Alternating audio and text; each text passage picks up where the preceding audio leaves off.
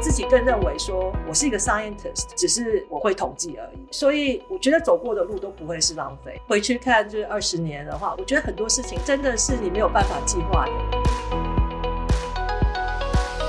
大家好，我是主持人乃群，欢迎收听《生计来一课》。今天我们很荣幸邀请到 Cindy 童来到我们的节目。Cindy 现在在 Johnson and & Johnson 医疗器材的 Health Economics and Market Access。健康经济学与市场准入部门担任 Director of Real World Evidence and Value-Based Healthcare，今年已经是 Cindy 在 Johnson & Johnson 的第十六年了，很期待听 Cindy 与我们分享她的丰富职涯经历。欢迎 Cindy，谢谢你乃群，谢谢你的邀请，很高兴今天有机会跟大家在这里聊天。那我可不可以请 Cindy 和我们为观众介绍一下自己？那我是在 Johnson & Johnson Medical Device 的部门，现在我们 Medical Device 改名叫做 MedTech，因为我们呃慢慢的要 focus 在比较 Digital Technology 这个部分。那 Johnson & Johnson 像大家知道的有两个大的事业体，大家比较熟悉的可能是药厂部分，像呃 Janssen 做了 COVID Vaccine，所以我是在另外一个事业体。那我是在这个 MedTech 下面 House Economics Market Access 里面担任 Director 的工作，主要负责的工作是欧洲的 Real World Evidence 以及 Value-Based Healthcare 的部分。那我自己的背景的话，呃，我是学生物出身的。我大学的时候是台大农化系，毕业之后到美国，原本是打算直接攻读生化的博士，因为一些原因呢，结果我没有念完，没有拿到生化的博士，反而转去念了一个生物统计的硕士。那拿到生统硕士之后，我就立刻开始在 pharmaceutical industry 工作。我一开始是在一个小的 CRO，几年之后进到 J&J，也是从药厂统计开始做起。那中间又是另外很长的故事，我想我们等一下可以 慢慢聊。我就第一是转到了 device 的部分，那第二是也转了领域，开始做 health economics。那首先我们想聊一下，就是 Cindy 现在的工作，在这个就是我们刚刚讲到 Health Economics，还有 Value-Based Healthcare。那可不可以先请 Cindy 为大家介绍一下 Health Economics，还有 Value-Based Healthcare？其实我们组的正式名字是 Health Economics and Market Access，所以其实是两个部分。那 Health Economics 的部分，基本上 Economics 是重点嘛，所以就是要用数据来证明我们产品的价值。那这个价值的部分，尤其是 Economic Value，就是经济上面的价值。那为什么要这样做的目的就是 market access。那 market access 的意思就是说，要确保我们的产品能够让病人或是医生用到。很多时候，这个就是跟保险有关。以台湾的健保来讲，要是保险没有给付，那病人就没有办法用到，医生也没办法用到，所以是两个大的部分。那 value-based healthcare 其实可以讲说，这个等于就是整个 health economics 跟 market access 在做的东西。value-based healthcare 就像我刚刚讲的，我们的工作是要证明产品的价值，这个价值就是 value 的部分。那什么叫 value？一个就是产品的价格嘛。可是不只是价格而已。如果一个东西比较贵，可是它比较好，你是不是还是会想要去用它？所以 value 在我们的定义来讲是价格跟 outcome，就是说，如果这个产品可以给你提供比较好的 outcome，那这个 outcome 可以是各种各式样的东西啦。譬如说，你可以早点出院，你有比较少的 complication，你会比较快恢复。然后呢，同时你要考虑价格，所以如果有一个东西很贵，可是可以给你很好 outcome 的话，这个可能也是好的 value，或者是说你一样的 outcome，可是东西比较便宜，那也是另外一种 value 的方法。所以 value-based healthcare 在提供 healthcare 这个过程里面，我们考虑的不只是 outcome，也不只是价格，我们是两个同时一起来考虑的。所以这也是为什么，其实你可以讲说 health economics，我们每天做的事情就是围绕着 value-based healthcare。那因为我觉得 value-based healthcare 应该是这几年开始比较流行的一个趋势。嗯嗯嗯。因为其实。如果我是一个病人，我想要去换人工关节的话，对我来说，我付一个钱，我在意的是我的这个关节换完之后，我可不可以正常自由的行走，或是我要运动等等的，那它以后不会造成我很大的负担。其实我不是那么在乎我住院几天，或是我换的关节针的材料是什么，而重点是在于说我做了这个医疗行为之后，实际上对我生活的影响。所以说，生活的影响其实就要用很多方法去量测，它就不是一个单一的说，我用了比较贵的医材一定会比较好。对对对，所以这个 value 我刚刚讲到有很多方法去 define 嘛，那其实也是看是对谁，对不对？对病人来讲，value 是什么？对医院来讲，value 是什么？对健保来讲，value 是什么？可能都不一样。嗯、那可是另外一个，我觉得你提提到很重要的点就是。这个 value-based healthcare 是比较新的概念，因为以前方法就是像你讲的，哦，我今天要用这个膝关节，那这个膝关节多少钱？那健保有没有给付？这个是一个考虑。另外住院多少天，一天要花多少钱？健保也会给付，是分开的给付。可是这个 value 的观念就把所有东西都合在一起。所以，譬如说刚刚你讲到说，对病人来讲，对不对？我其实有时候，譬如说多个美金一千块，价格对对我病人来讲不是最大的考虑。那一千块的确是很多钱，没有错。可是，如果一千块能够给我比较好的，就像你刚刚讲，能够让我比较快恢复到我正常的生活，我比较少疼痛，我比较少感染。如果是我自己是病人的话，我是愿意付这一千块。这个其实就是一个 value 的概念。可是以前在没有 value-based healthcare 的时候，这些东西都是分开来的，然后常常是只从保险的角度来看，因为从保险的角度来看的话，他就会说你这个讲到膝关节好了，当然是价钱越低越好，他就只考虑在价钱这件事情上面，而且另外一个问题是，常常管价钱的是一个部门，所以跟我们制造厂来讲的话。他会只跟我们谈价钱，然后你跟他讲说，哦哦，可是你知道吗？我们的产品会让病人比较快恢复哦。他就说，那跟我没有关系，那是另外一个部门的事。所以这个就是完全像你讲的，现在这个是一个新的想法。这个 value-based healthcare 的想法就是说，你要是用这个 value 的 concept 的话，对保险来讲也是为他们会省钱的。然后那当然同时也是对病人会比较好，这样子。我觉得这个很重要诶，因为如果我们真的像你讲的，我们把器材跟它后续的治疗把它拆开的话，那它其实就变得都很局部，但是它就没有一个宏观的视野去看说这个整个照护的流程，真的病人需要的是什么，然后整个系统是怎么运作的。病人照顾的好，保险以后就可以省钱嘛。所以说，其实对整个来说，我觉得它就是一个比较 aligned 的 system。对，那从制造厂商的角度来讲的话，我们也是改变我们的做法。有时候因为那个价格的压力，我们常常就会被迫要做一些比较便宜的产品，对不对？可是其实要是从这个 value-based healthcare 的角度来讲，这个对病人不见得是最好的。对对是是。那所以说，我们来回顾一下，就是我们想要做到这个价值导向的 value-based healthcare。那其中的话，我们的目标就是 market assets 嘛，就是我们想要，嗯，医材厂，我们想要卖这些，就是我们新的医疗器材给保险公司、给医院，让病人可以使用。那我们用的方法，或是我们用的核心原则，就是 health economics。那这边我想要问的更具体一点，就是说，实际上我们有这样子，我们刚刚说到，我们想要去量测一个。使用医疗产品之后的结果，在业界你们是怎么提出你们的资料，然后怎么去量化，或是怎么样给一个很完整系统性的评估给保险公司，说我们这个膝关节它的价值在哪里？对，那。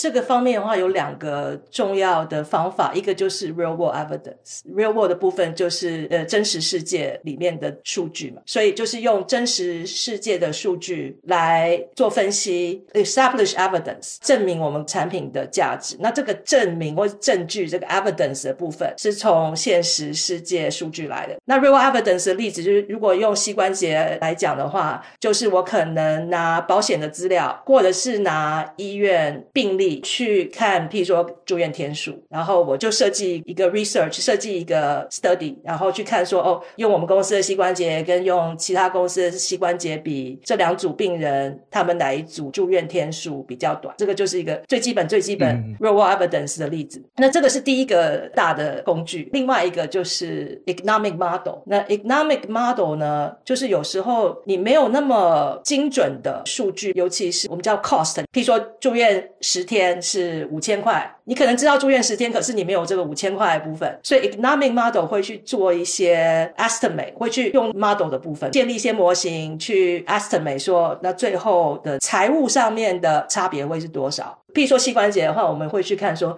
你换了膝关节之后，有多少人会有感染？你有感染，你就有可能要再开刀。好，譬如说你有十 percent 的人会有感染，十 percent 感染里面又有两个 percent 的人需要重新开刀，那重新开刀有一个这个钱，可是这些都不是真正的去收集到这个资料，对不对？嗯、就变成是你要用模型去这个东西我们叫 decision tree，就是一步一步推说，哦，如果是这样子，如果是这样子，最后把它全部拼在一起的话，那你就可以比两个产品之间价钱的差别这样子。嗯。那你怎么说服你们要卖这些产品的人说你们这个 model 是可靠的？这是一个很好的问题，所以这两个方法常常是合在一起用的。我的工作是 real world evidence 的部分，所以常常是我去拿到数据做一些分析，然后有了这个 evidence，就譬如说我刚刚讲到说有十 percent，这个可能就是从 real world evidence 来的。好，然后我再把这些数据给我们的 economic modeler。然后他再去做那刚刚讲的那个 decision tree 的部分，这样子。然后常常这个时候，我们这两个部分会一起 publish，就会在同一个 manuscript 里面。OK，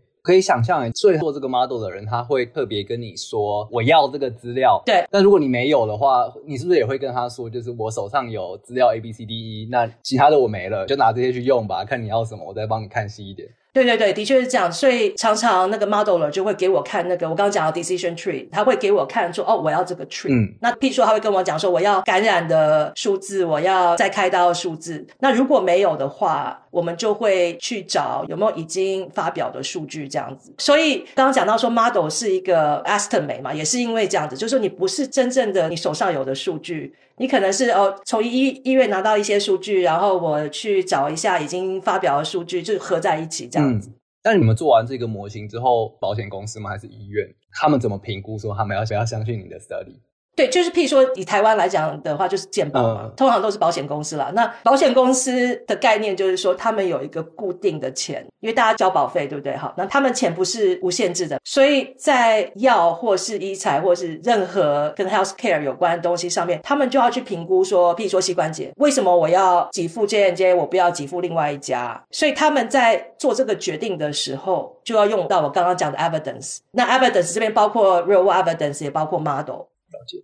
其实我想问一下，因为你刚刚讲说你主要的工作是做这个 real world evidence 真实世界的资料或是真实世界的证据，所以你的这个资料就很重要嘛。你没有资料，你就没有办法给它量化的一个值。那你们这些资料是怎么来的？刚刚有稍微提到一下，有两个大的部分。一个就是从保险公司来的，在美国的话，这个方面的资料比较好取得。譬如说，大家知道的那个 Medicare，就是在美国老年人的保险，Medicare 是有把这个资料卖给各大药厂这样的，所以像我们公司是有 Medicare 的资料。然后美国情况比较不一样嘛，跟其他国家比，美国也有就是很多私人的保险，像大家公司的保险，就是我们讲 private insurance。那有一些公司也有把这个资料拿出来卖。美国比较有这个概念，就是说资料是有价值的，嗯、是可以拿来赚钱的。所以在美国，基本上只要你愿意花钱取得这种比较大的资料库，保险的资料库是比较容易的。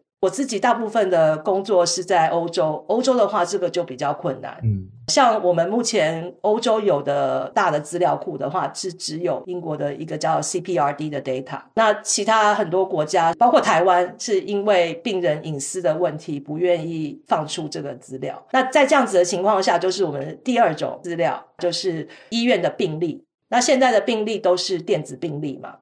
呃，所以只要把那个病人的我们叫做 patient identifier，就是你能够知道说这个病人的隐私的部分，包括说你姓名啦、你住哪里啦，呃，任何那种你可以猜出这个病人是谁的这些东西全部去掉的话，这个 data 我们叫做 de-identified，就是你已经没有办法知道这个病人是谁。那这种数据就可以让我们来使用。所以主要是有两种大的不同的数据的类型。那这两种数据类型，它提供的东西是接近的吗？还是其实你能从资料获得的一些你想要的证据，可能就不太一样？对，是不太一样。像保险的话，大家去看医生知道吧？就是你去看医生，你就会抽一个血好了。那最后在你的账单上面就会出现一行抽血，然后有一个价格这样。所以我们拿到的 data 基本上也是这样。所以就是你保险有这种条列的，我们拿到就是像这样条列的。那譬如说，有时候讲到膝关节好了，他可能说我换膝关节，可是他没有说我换膝关节用的是 J N J 的膝关节，所以像这个时候这个 J N J 膝关节这个部分我们就不知道了，因为它是为了保险的目的嘛。可是，在病例的时候就比较有可能可以知道，或者是说另外一个例子，我刚刚讲抽血嘛，所以你抽血不是会有很多那个最后的那些结果吗？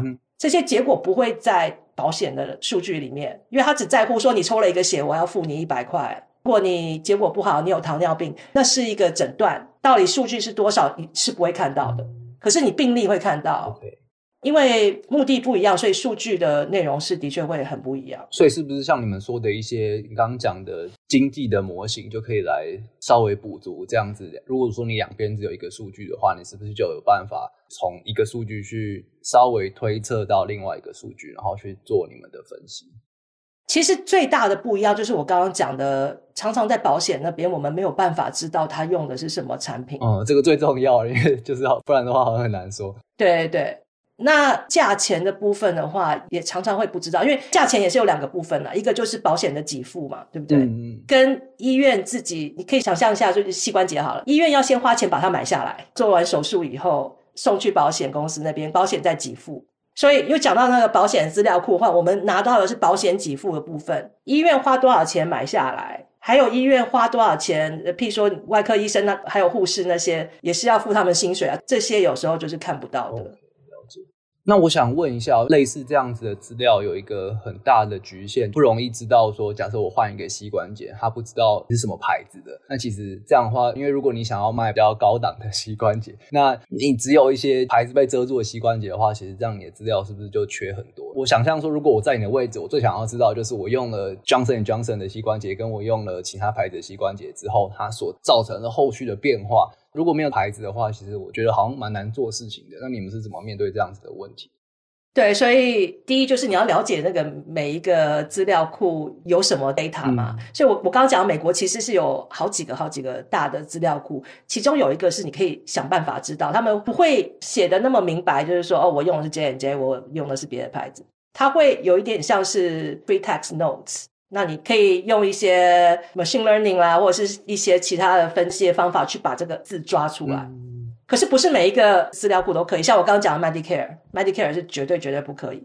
可是 Medicare 对我们来讲还是有重要性，因为 Medicare 我们可以看到具体每一个医院的名字，譬如说这个医院是在 New Jersey 的，我我家旁边，这些我们是可以看到的。所以譬如说这家医院它今年开了几个膝关节，这个是另外一种。对我们来讲有用的资讯嘛，所以像做我们工作最重要的一个就是你要了解每一个资料库，它可以提供给你什么，然后它不能提供给你什么。因为其实我觉得你可能没有一个完美的资料库，它什么都有，就是说你就是要从不同的资料库捞想要的一些资料，然后把它最后合在一起，变成一个大的模型去看。对。但欧洲的保险资料很难取得，但是你们有美国的保险资料，那你可以拿美国的保险资料去给欧洲的医院用吗？还是其实是不行的？我觉得可能第一个是我不知道有没有法规的限制，那第二个是其实我想，尤其是美国跟欧洲这个医疗系统差这么多的情况之下，其实如果我是欧洲的医院，可能我也不见得会很相信你们用美国的资料做的研究吗？它适不适用？我觉得就是一个很大的问题。那这方面你们是怎么处理？对这个，尤其对手术来讲，真的是很大的问题。那这个有两个部分啦，第一个部分就是有讲到 evidence。那有两种 evidence，我的工作是我刚刚提到，就是跟 economic evidence 有关，跟价格啦、跟 cost 啊、reimbursement 这些有关。可是有另外一种 evidence 是 clinical evidence，譬如说你用了我们的产品会不会感染，这个就可以说两个都有了，对不对？因为感染本身是 clinical evidence，那感染之后可能你需要花更多的钱，这个就是 economic evidence。那为什么这要分开讲呢？因为 clinical evidence 是比较有可能可以。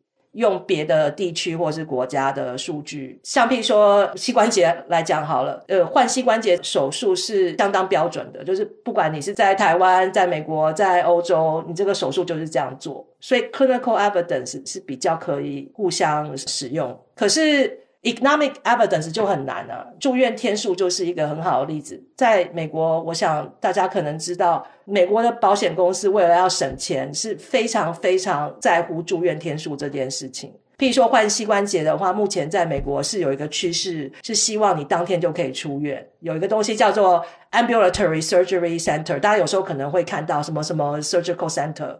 它不是医院，它是另外的一个机构，嗯、然后它就是专门做这种当天可以回家的手术。那其实就是因为保险就可以不用付那个住院的部分。那在美国这是一个很重要的事情，可是，在亚洲的话，我就先讲日本哈，因为日本是比较极端的一个例子，他们是完全不在乎住院这件事情，换一个膝关节，他们可以住院到十五天、二十天，医院也觉得这样对病人比较好，病人也 不想要回家，觉得这样子比较安全。Oh, OK，所以美国要是做了一个 real world evidence，说你用我们公司的膝关节可以早回家两天。你要是拿去给日本的话，日本人说这个对我来讲一点用都没有。那这种情况下，其实真的你要做很多地区性的调整。对，所以像在这种情况下，那我们就要了解说，住院天数对日本来讲没有用。那什么东西是有用的？然后去可能就，譬如说需要做另外一个 real evidence，根据另外这个指标这样子。所以可能你们要卖一个膝关节，不见得每国都有一个 model，可是可能就要蛮多个 model 去处理。所谓医疗上的风土民情不一样，就是你就要帮他们设计不一样的 model，可能也会影响你们的议价能力，是不是？对对对，是这样子。那其实这样会不会，譬如说像是医院之间，因为其实 Cindy 在早一点的时候有谈到，其实你们也很在乎医院的成本嘛。我们刚刚讲到蛮多病人的体验，但是其实我觉得医院喜不喜欢用你们的医材，比如说你的医材，它手术方不方便，或者它需不需要额外做很多准备，或是它需要一些很特别的环境，才可以使用这些医材等等。其实对医院来说，我觉得也是一个平常比较不容易看到，但是在这 value based 的 system 里面，也是一个很重要的一个环节。那这样的话，你们怎么去针对不同的？像是医院啊，或是这种医疗系统比较更小的一个单位之间的差别，去做你们的模型的调整。对，这个很有趣，因为这个也是可能跟手术比较相关。就是譬如说讲到药的话，药应该是不会看这个。刚刚讲到说怎么样比较可以有效率，对不对？就是对医院来讲。那我举一个例子，就是譬如说你开刀的时候，大家可以想象嘛，你会需要很多不同的工具。那这个例子的话，在我们公司，我们叫 colorectal，就是有些肠癌啊那些需要开刀，那就有很多很多不同的工具，譬如说有十种。那你可以想象说，医院就要去订购十种不同的工具。那我们公司就有一个可以帮助医院的一个方法，我们叫这个 kit。就是说，既然你要这十种工具，我就帮你先把这十种工具都先放在一个盒子里。那就你可以想象说，在很多地方这样子会提高效率。第一就是你去订购的时候，你就只要订购一个东西就好，一个这个盒子就好。这是第一个部分。第二个部分就是说，你想想看，如果是十个不同的工具，通常手术之前必须要有一个护士或者是什么人去把十个工具收集好，放在一个车子上推进那个手术室里面。那如果现在我们有一个盒子，那你就可以拿到这个盒子就推进去手术室里面。然后另外就是说，在手术的时候。你不会那个工具散的到处都是啊，因为大家有看到电视嘛，医生都会说我要这个东西，然后护士就要递给他。所以是不是说在这个手术的时候也可以增加效率？所以这个就像乃群你刚刚讲，完全不一样的看 value 或是价值的方法。诶，这些东西你们有资料吗？我就不知道医院会不会建档，譬如说有些可能比较简单的指标，可能这个手术多久啊之类的，或是他使用的人力啊什么，这些也是有资料可以看。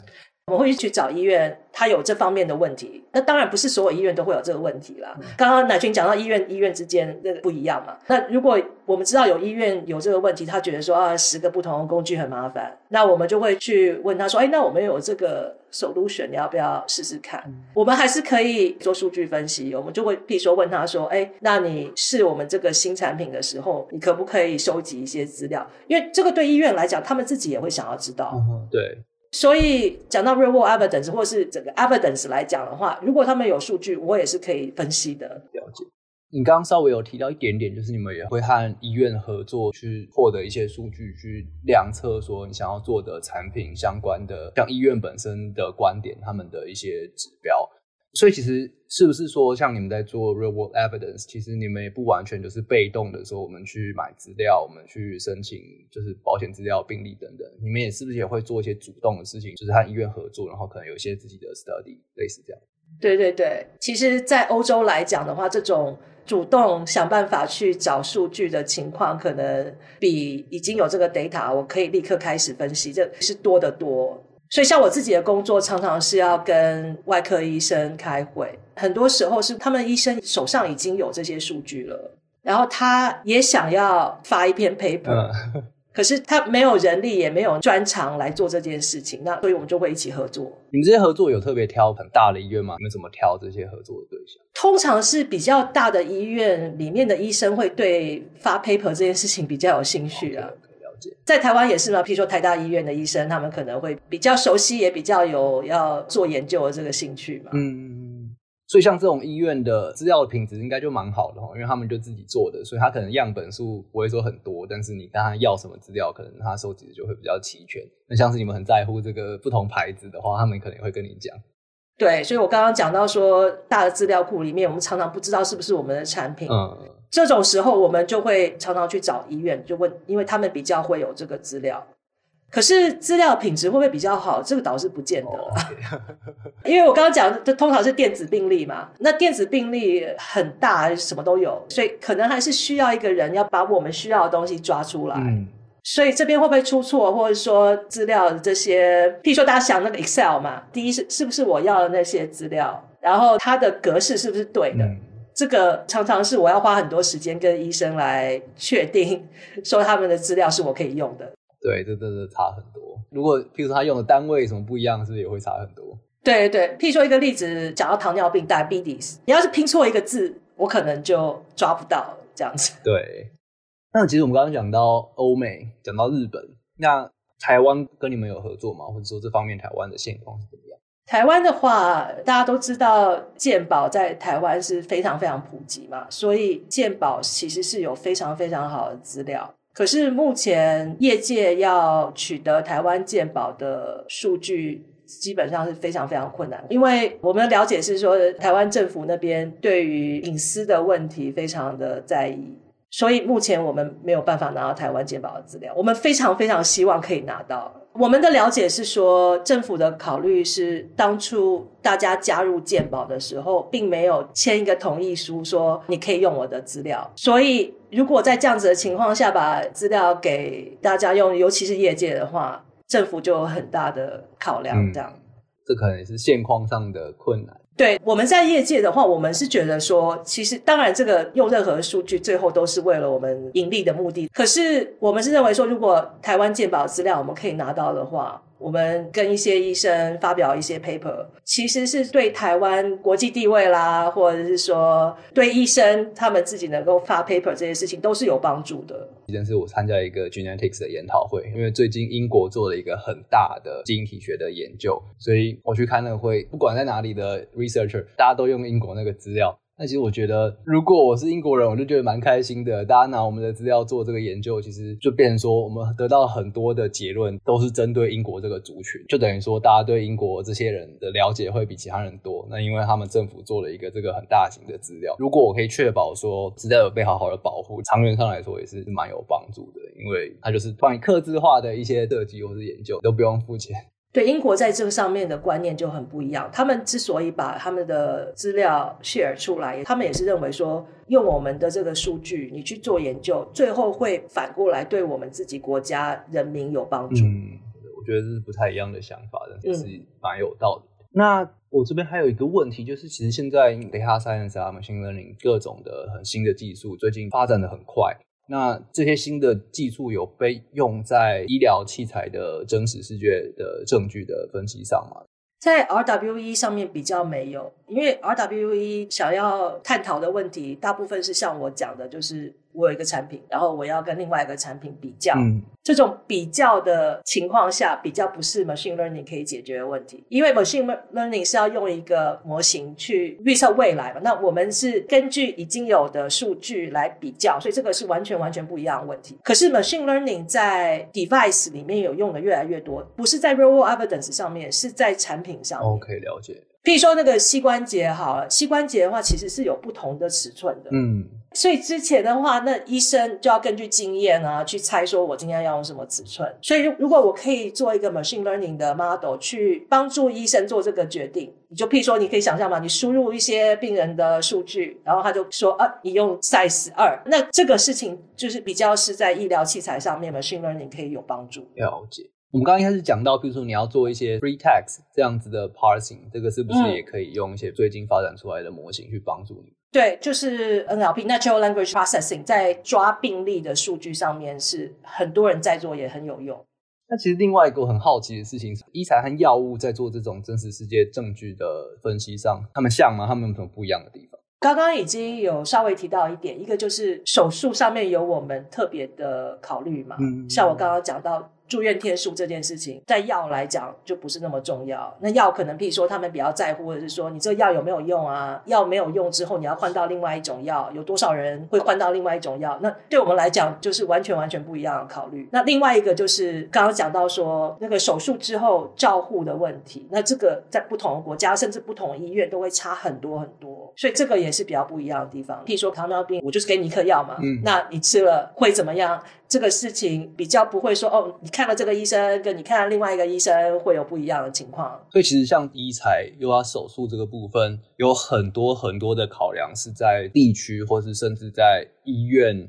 医院，甚至是哪一个医生动了手术？譬如说，你要是有一个比较资深的医生跟一个实习医生，嗯、譬如说感染率可能就有差别啊。对，所以你们就很需要去克制化的讨论这种比较小的因子它所造成的影响。对，像这种医生的差别的时候，我们就会尽量想办法在分析方法上面去控制嘛。嗯、可是我们同时也了解说，有很多很多因子可能是我们根本没有这个数据，或是没有办法去控制的。我想问一下，Cindy，觉得像这样子，我们说这个价值导向的医疗是很新的一个概念，不管是在药物或是在医材上，都一直在导入这样子的概念，然后去做这个 market access。那可不可以跟我们分享一下，你觉得这个领域的未来的方向还有前景？对，我觉得这整个 healthcare 来讲，这应该是没有办法避免的大方向，因为最后是为了病人好，而且对保险公司来讲，这个最后也是会省钱的。目前的话，欧洲跟美国比较有开始在进行这个方面的讨论跟执行。据我所知的话，比如说像台湾还没有这样子的环境。嗯嗯。像台湾健保的话，还是比较是说，呃，我讨论价格的是一个部门，那讨论给付是另外一个部门，还是没有把这整个合在一起讨论。嗯哼嗯哼。可是我自己是觉得说是不可避免的啦，只是时间的问题而已。了解。那我想问一下你个人的看法，就是说，因为你在做这个 value-based healthcare，那你觉得它和传统的方法上的话，它有没有可能达到一些只有 value-based healthcare 做得到，而传统比较困难的事情？这个是我自己比较关心的一个部分的，可能不能够说是传统的达不到，但是我认为 value-based healthcare 可以有帮助。那这个就是 health equity，尤其这个问题在美国目前是一个非常热门的话题，尤其是在种族之间的，我们叫 health disparity。嗯。那在美国是一个比较大的问题，是因为美国比较多是私人保险，没有全民健保。其实没有保险的这个比率是很高的。讲一个例子，我现在在做的一个主题，就是在看一个东西叫 maternal mortality。其实美国孕妇生产以后死亡率相当的高，在美国一个这么有钱的地方，其实是很不应该，也很让人惊讶的嘛。死亡率是高到说跟非洲有一些国家是差不多的。那为什么会这样子呢？因为尤其在美国南方的一些州，他们就是没有保险，所以也没有办法看医生，也没有办法得到任何的医疗的照顾。所以发生什么事，他就去急诊室，然后常常就已经是很严重的事情。那再讲回 value-based healthcare，我就觉得说 value-based healthcare 或许是一个可以帮助解决这个问题的方法，因为我们不是只看产品的价值，我们因为 value 这个想法，我们会去在乎说你病人最后的结果是什么。比如说讲到那个孕妇的死亡率，我们是看最后你生完小孩以后可以得到怎么样的照顾，最后你会不会有健康的小孩，你妈妈自己健康。所以我认为 value-based healthcare 这个 concept 或许是可以拿来帮。帮助 house equity。我可以想象，其实我们现在讲到这个 value 比较多是在药厂、医疗器材提供的厂商跟保险公司或是医院这样子的互动的关系。我觉得这个还是比较个体嘛，就是你讨论说一个手术或是一个医疗行为的 value。但是这也可以往更上层去谈，就谈一个社会，说其实你要的是大家很健康，然后可能就是会过得比较快乐、比较有生产力等等。这样子的 value 可能就有点超过我们在政绩业本身。但是其实我觉得，比如说国家真的是讨论的时候，它就可以很宏观的去讨论。但是如果说有人因为没办法去看病，他就有比如说生产的困难，或是他生活很困难的话，那其实最后也会影响到在这个社会中的其他人。那如果我们把 value 的格局看得很大的话，其实是不是就会像 Cindy 讲的，还有机会回馈到就是群体，然后最后会整个让这样子的 disparity 的问题会变改善？嗯，是的。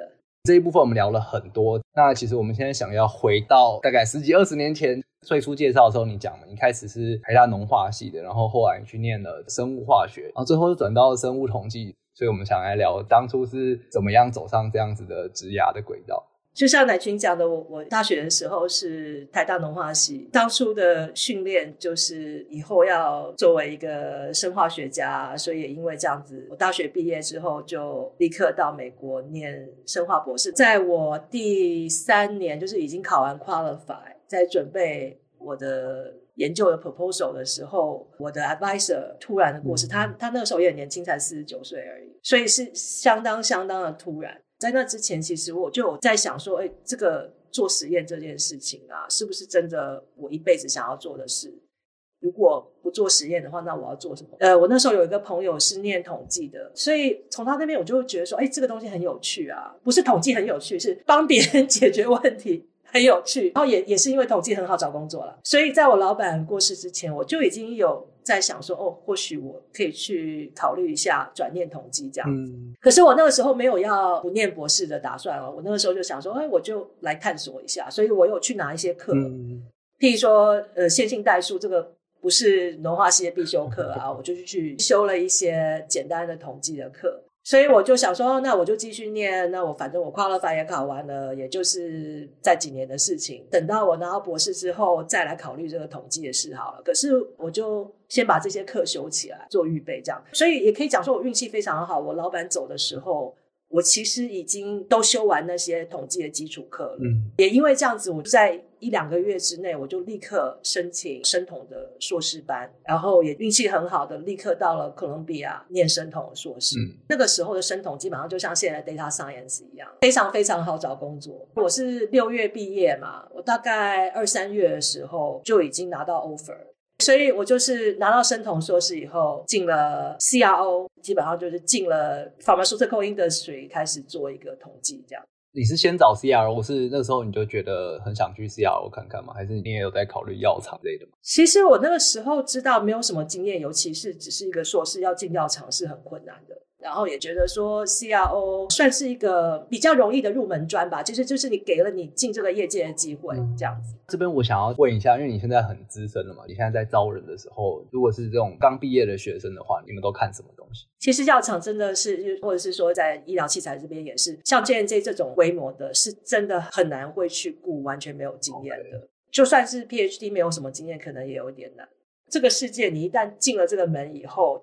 就很容易，所以像 CRO 可能是一个，就算到现在也是 new grad，可能比较有机会可以考虑进来累积一阵子就是自己人了。对，或者是你去比较小的 biotech 啊.比较小的药厂这样。了解了解，从农化、生物化学到生酮，那其实我还蛮好奇，像你这样子已经这么有经验，工作可能快二十年的人，那学校的训练到现在，它对你的影响是什么？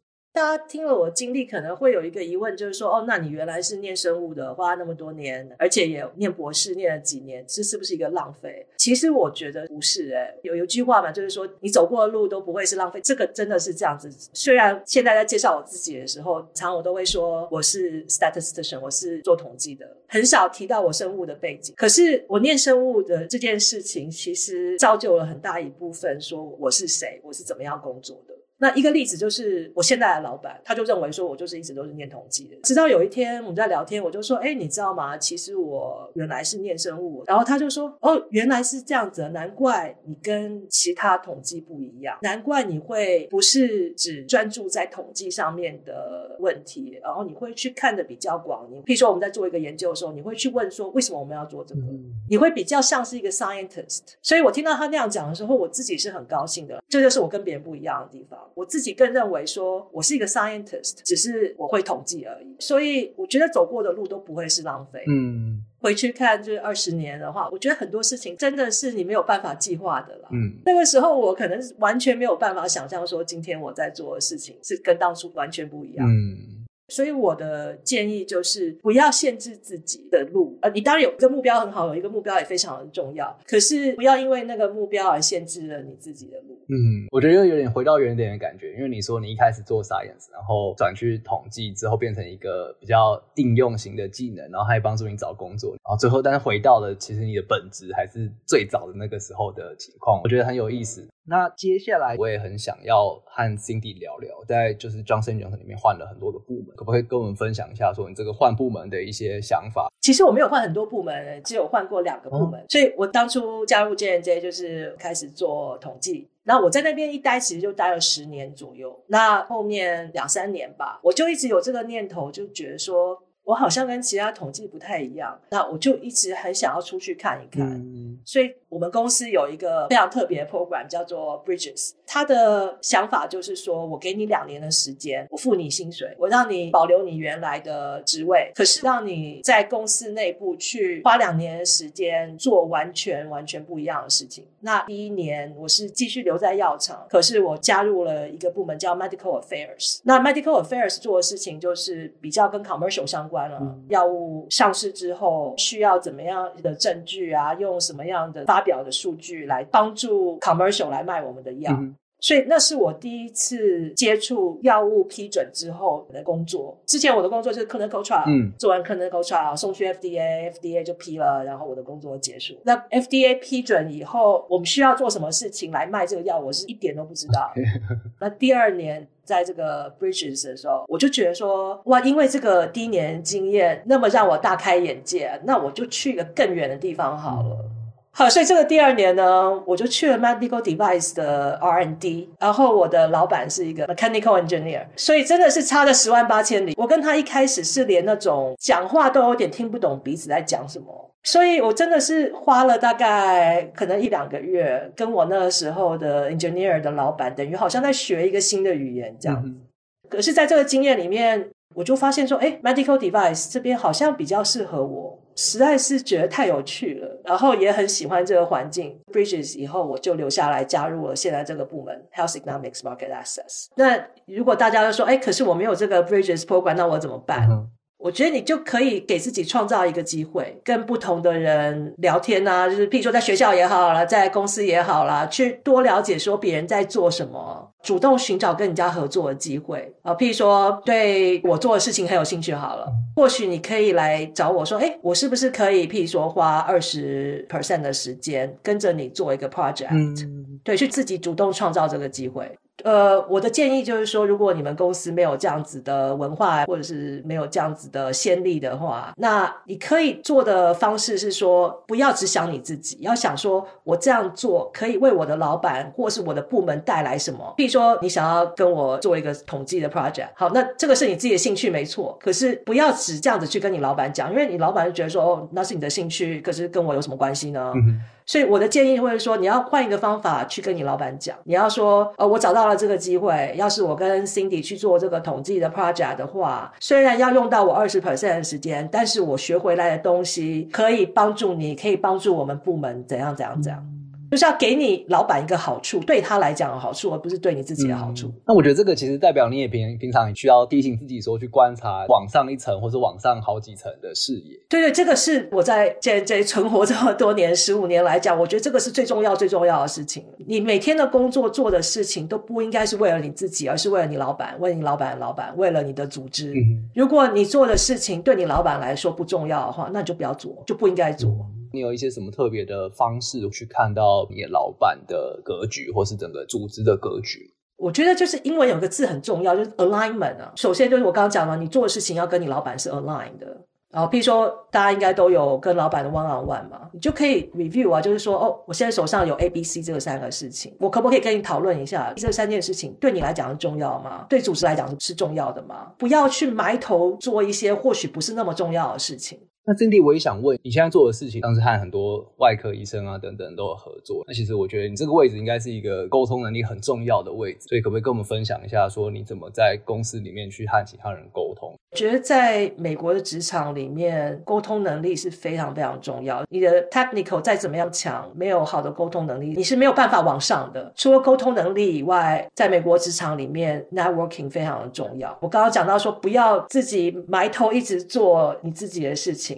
那 networking 为什么很重要？第一个就是这是一个获得消息的来源嘛。你要知道说，哦，现在外面发生了什么事情啊？不要到时候发生什么事情，你是最后一个知道。嗯。呃，譬如说现在整个大环境不是过分好，那常常有一些裁员什么的，这些都会有小道消息的啊。你不要到时候说，哦，已经裁到你头上了，你都不知道这样子。嗯另外一个就是英文讲说 visibility 啊，你的能见度又又又是回到说不要埋头只做你的东西。我觉得常常我们这个亚洲训练出来了，会会觉得说哦，我就是要努力做，一直做做做做做，可是都没有人知道说你做了什么。譬如说你老板的老板，第一他知不知道有你这个人？嗯。第二，他知不知道你做了什么？那我们常常太专注说只是在做这件事情，可能你你老板老板是不知道你做了什么的。嗯嗯 Networking 是很重要，但当然还有其他的原因，譬如说你想要转行，或是你想要升迁，基本上不是你老板说了算。当然，你老板必须是最支持你的人，可是你老板呢要把你的 promotion 提出来，然后你老板那一层的其他 manager 都要同意。嗯因为就想象一个圆桌会议嘛，你老板就说：“哎，这个 Cindy 非常非常好哦，我今年一定要升他。”然后这个时候奶群就出来说：“为什么你要升他？我告诉你，我这边有另外一个人，他比 Cindy 好十倍。”所以这也是一个 networking 的原因。只有你老板喜欢你是不够的，又、嗯、又讲到能见度嘛，你要确认说其他跟你老板同层的 manager 也都知道你做了什么，而且认同你做的事情。嗯、所以 networking 在美国职场，我觉得是非常非常重要。嗯，那你怎么样去维持这样和其他人的关系？我觉得我自己花了很多时间才学会 networking 是工作的一部分，因为我觉得在我们的文化里面会觉得说，哦，聊天啦、吃饭啦，这都是玩耍，不是工作。我觉得我自己一直到工作很多年以后才发现说，哦，原来这个叫做 networking，这个是重要的，应该要考虑把这个事情当做是你工作的一部分。那我想要另外问一个问题，就是现在药厂好像也还蛮看学历的，就是说像学位。会在你的产业，它的影响是什么？觉得要看组，像我当初的组药厂统计的话，是非常非常看学位，嗯、而且越来越看学位。目前的话，据我所知，是你没有一个统计的 PhD，你基本上在大的药厂啦，J&J 啦、BMS 这种 size 的是没有可能的。可是要看组啦，统计是这样子。那其他当然有很多组也是不需要 PhD，所所以主要还是要看那个组做的事情是什么。那统计很明显，对不对？统计我想是呃药厂里面非常少数的部门，是你真的需要一个。统计的学位，你有 PhD，其他的领域也没有用，哦、所以可能就慢慢变成说，这个 PhD 非常重要，没有 PhD 你就不行这样。那那有很多组不是这样子的，所以 PhD 就不会变成一个很重要的事情。而且每一个组的目标也不一样，像我们组最后的目标是要帮助 commercial 去卖我们的产品，达到这个目标，你怎么样达到都没关系。比如说你要出 paper 也好，你要最后这个目标最重要。那是我们组，可是我们隔壁组呢，也是做 RWE 的，他们就非常 academic，他们在乎的就是说你今年发了几个 paper。所以我现在在我们组是 director，可是我没有 PhD，然后又不是那么 academic 的情况下去那一组的话，他们可能就不见得会愿意给我 director 的位置。所以是要找到自己适合的地方。那现在如果又有一些像是比较年轻的听众，他可能在考虑说要不要走 PhD 这条路线的时候，你有什么建议会给这样子的听众吗？我当初就是真的是完全没有想，对不对？那所以我的建议就是说，想一想这是不是你自己的路。尤其我觉得在台湾这个教育环境下，常常路都是人家帮我们铺好的。念 PhD 的目的是什么？这是真的是我想要做的吗？另外最重要的就是不要让人家。不好的路来限制你自己，不要一直直直的走，因为直直走是最简单的，那是你的舒适圈嘛。可是你去走人家帮你铺好的路，你会不会快乐？这件事情是你自己要去想。